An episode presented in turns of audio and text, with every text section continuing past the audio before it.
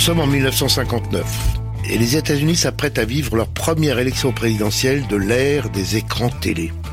Et au milieu de cette révolution technologique, un débat va tout changer et va permettre à un certain John Fitzgerald Kennedy d'arriver à la Maison Blanche. Mais n'allons pas trop vite.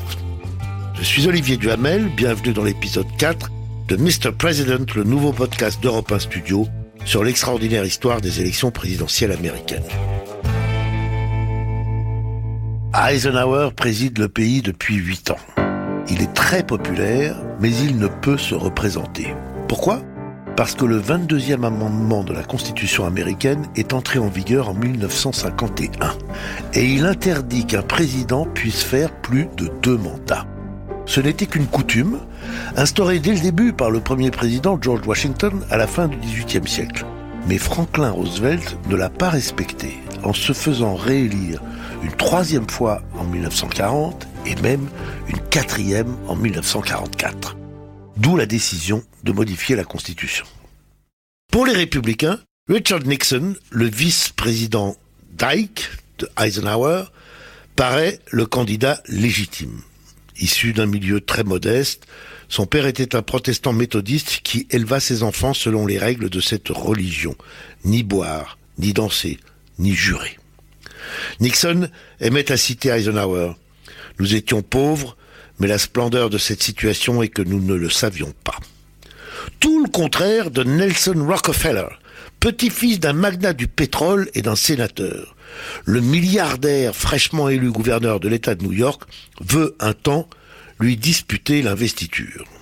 Il fait le tour du pays et constate que Nixon bénéficie d'un très grand nombre de soutiens chez les républicains. Rockefeller renonce. La convention républicaine réunie fin juillet n'est plus qu'une formalité pour Nixon. Et Rockefeller ne voulant pas de la vice-présidence, c'est un ancien sénateur devenu l'ambassadeur des États-Unis à l'ONU, Henry Cabot Lodge, qui est désigné. Rien d'aussi simple chez les démocrates. Sept candidats se disputent l'investiture, parmi lesquels le leader de la majorité au Sénat, le Texan Lyndon Johnson, le sénateur du Minnesota, Hubert Humphrey, l'éternel candidat Adlai Stevenson. Johnson et Stevenson décident de ne pas se présenter aux primaires. Reste Humphrey. Humphrey, fils de pharmacien, passionné par la politique, devenu maire de Minneapolis en 1942 et sénateur du Minnesota en 1948.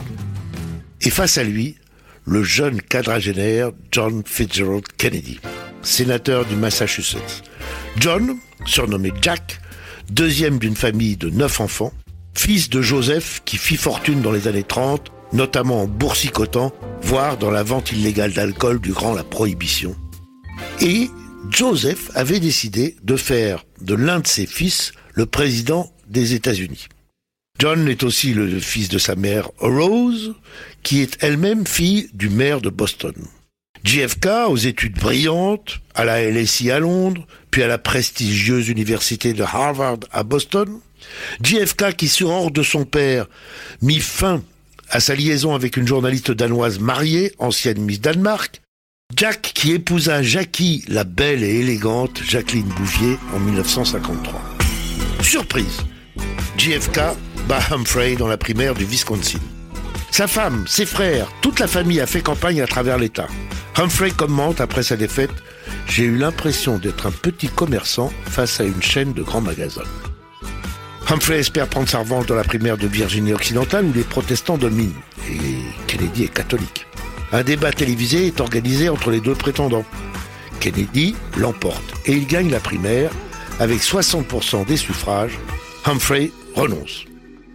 L'affaire n'est pas réglée pour autant. Tout va se jouer à la convention démocrate à la mi-juillet dans la ville de Los Angeles. Vous savez, la convention, là où se réunissent tous les délégués qui ont été élus par les primaires et qui doivent choisir le candidat et le vice-président du parti. L'affaire n'est pas réglée, disais-je. Pourquoi? Parce que Johnson et Stevenson ont annoncé la semaine précédente qu'ils étaient à nouveau candidats, alors qu'ils n'avaient pas posé leur candidature dans les primaires. Nombre de délégués sont sans affiliation. Kennedy est attaqué sur sa santé. Ses adversaires disent qu'il souffre de la maladie d'Addison, une insuffisance surrénalienne qui l'oblige à prendre en permanence de l'hydrocortisone. Son conseiller de presse, Pierre Salinger, dément et publie un certificat médical.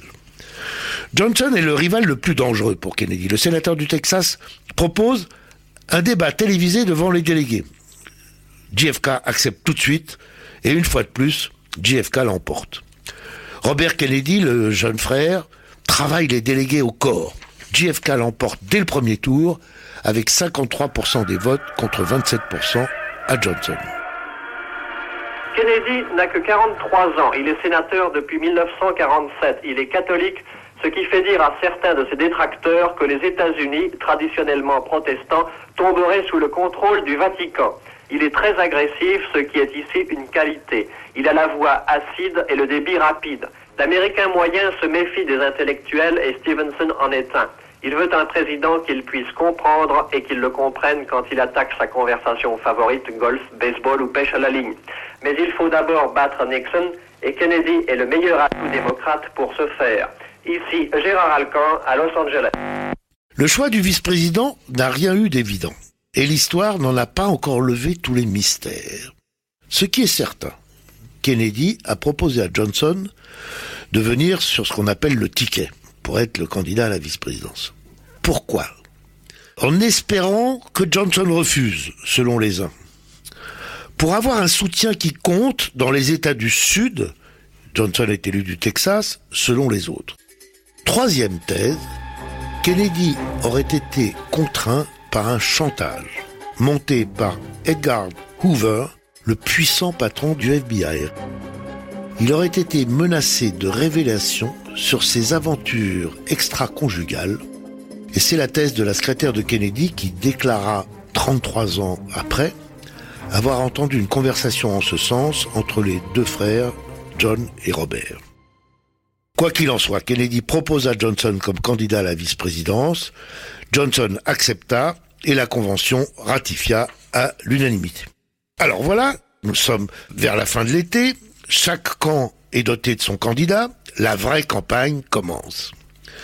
Nixon insiste sur son expérience qui fait défaut à son concurrent. Kennedy insiste sur le besoin de nouveautés. Chacun des deux mobilise des foules importantes et enthousiastes, meeting après meeting. Nixon décide de faire campagne dans tous les États, chacun des 50 États, alors que Kennedy décide de se concentrer sur les plus peuplés. Nixon, le candidat républicain, ne manque pas d'atouts. Huit ans qu'il est vice-président, voilà qui atteste son expérience. Au début de la campagne, il se trouve en tête de les sondages, de peu, mais en tête. Handicap. La gaffe d'Eisenhower, interrogé en août sur les contributions de Nixon pendant ses deux mandats, lorsque Nixon était son vice-président, et Eisenhower répond If you give me a week, I might think of one. I don't remember. Si vous me donnez une semaine, j'en trouverai peut-être une, je ne m'en souviens pas. Signe de la grande fatigue d'Eisenhower. Les démocrates foncent sur l'occasion et diffusent une publicité. President Eisenhower could not remember, but the voters will remember. Le président Eisenhower ne se souvient pas, mais les électeurs se souviendront. Kennedy possède aussi des atouts. L'aspiration au changement, son look charismatique. Et puis, ce qui est encore tenu pour un handicap, jamais un catholique n'a été élu dans un pays qui compte alors deux tiers de protestants. Aucun des deux candidats ne domine jusqu'au moment décisif. 1960. Nous sommes en pleine guerre froide. Fidel Castro vient d'arriver au pouvoir à Cuba aux portes des États-Unis. Sur le plan intérieur, la déségrégation raciale divise le pays. Le peuple américain attend un vrai leader. Arrive donc le momentum, ce que j'appelle le moment décisif, celui où tout va se jouer. Le 26 septembre au soir, à Chicago, un débat télévisé national. Le premier va opposer les deux candidats à la présidentielle. Une heure durant, entre 19h30 et 20h30 heure de l'Est. Sur le fond, les deux prétendants se révèlent assez proches, affirmant qu'il faut renforcer la sécurité nationale face au communisme et offrir un avenir radieux pour les États-Unis. Mais la poisse recouvre Nixon. Cela a commencé deux semaines plus tôt, lorsqu'en campagne en Caroline du Nord, un de ses genoux s'est infecté après avoir heurté une porte de voiture. Rebelote, il se cogne le dit genou en arrivant pour le débat. Nixon apparaît amaigri et avec un teint cireux. Kennedy, lui, se montre tout frais. Il s'est installé dans un hôtel proche deux jours avant pour se préparer et se reposer frais et bronzé. Les deux ont refusé les maquillages proposés, mais Kennedy s'en était fait mettre un brin avant par son équipe. Celle de Nixon lui a mis une poudre pour masquer sa barbe repoussant trop vite. Problème, une partie du fond de teint sous les spots s'est mis justement à fondre et à laisser perler sa transpiration. Pour ne rien arranger, il porte un costume gris qui accentue son teint cireux. Kennedy a choisi un costume sombre qui met son sourire en valeur. Le Chicago Daily News titre le lendemain Nixon a-t-il été victime d'un sabotage des maquilleurs? Ajoutons que Kennedy, à chacune de ses interventions, regarde la caméra. Nixon, lui, fixe parfois le journaliste qui a posé la question et plus souvent encore la pendule sur le mur, ce qui lui donne un regard fuyant. Révélateur, on apprendra que ceux qui ont entendu le débat à la radio ont trouvé Nixon le meilleur. Tout le contraire pour ceux qui l'ont suivi à la télévision, évidemment l'immense majorité. Jackie Kennedy, enceinte de six mois, suit le débat avec quelques amis depuis la résidence familiale d'été des Kennedy à Yannisport. Interrogée par des reporters à la fin du débat, elle déclare ⁇ Je pense que mon mari a été brillant. On apprend qu'en revanche, la mère de Nixon appelle au même moment son fils pour lui demander s'il est malade. Les trois débats suivants ne permettent pas à Nixon de remonter la barre.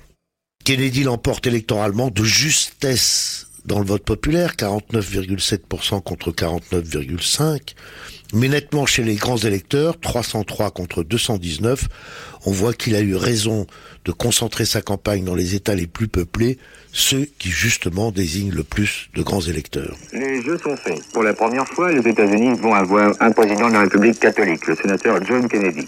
Le Parti démocrate l'emporte sur toute la ligne. Les républicains subissent partout une grave défaite, aussi bien pour le renouvellement de la Chambre des députés que pour le renouvellement du tiers des sénateurs que pour les élections présidentielles dans le hall de l'hôtel de Los Angeles, où Nixon, qui n'est plus que pour quelques heures vice-président des États-Unis, a installé son état-major personnel, des centaines de caméras de télévision sont braquées vers l'escalier par où il descendra pour faire cette déclaration traditionnelle. Mais connaissant M. Nixon, on peut penser que cet aveu officiel de défaite, il le retardera le plus longtemps possible. Ici Maurice Lemay depuis Washington, Europe numéro 1. La moitié des électeurs sondés après l'élection diront avoir été influencés par les débats. Et 6% que c'est par les débats qu'ils ont décidé de leur vote. Vous me direz 6% c'est très peu. Sauf que 6%, c'est 30 fois plus que le 0,2% d'écart entre les deux candidats. Uh, à tous les Américains, je dis, les quatre prochaines années vont être difficiles et un défi pour nous tous. Je demande votre aide dans cet effort. Et je peux vous assurer que chaque petit morceau d'esprit que je possède sera dévoué à l'intérêt à long terme des États-Unis et à la cause de la liberté à travers le monde.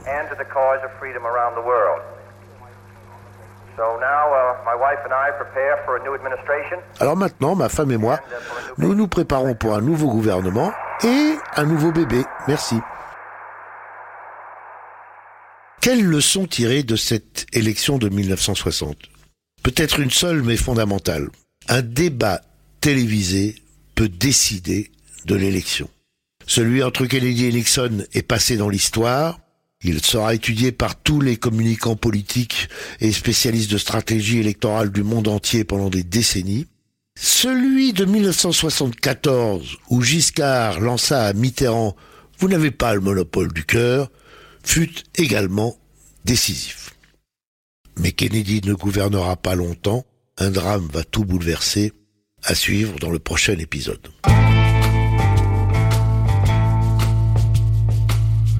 Vous venez d'écouter le quatrième épisode de Mr. President. Ce podcast d'Europe 1 Studio a été réalisé grâce au soutien de l'Institut Montaigne que je remercie. Merci également à l'équipe qui travaille avec moi sur ce projet.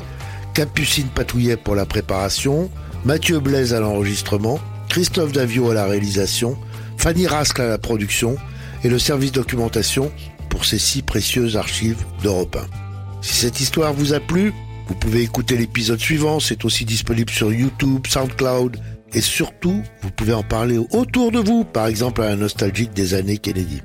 See you soon.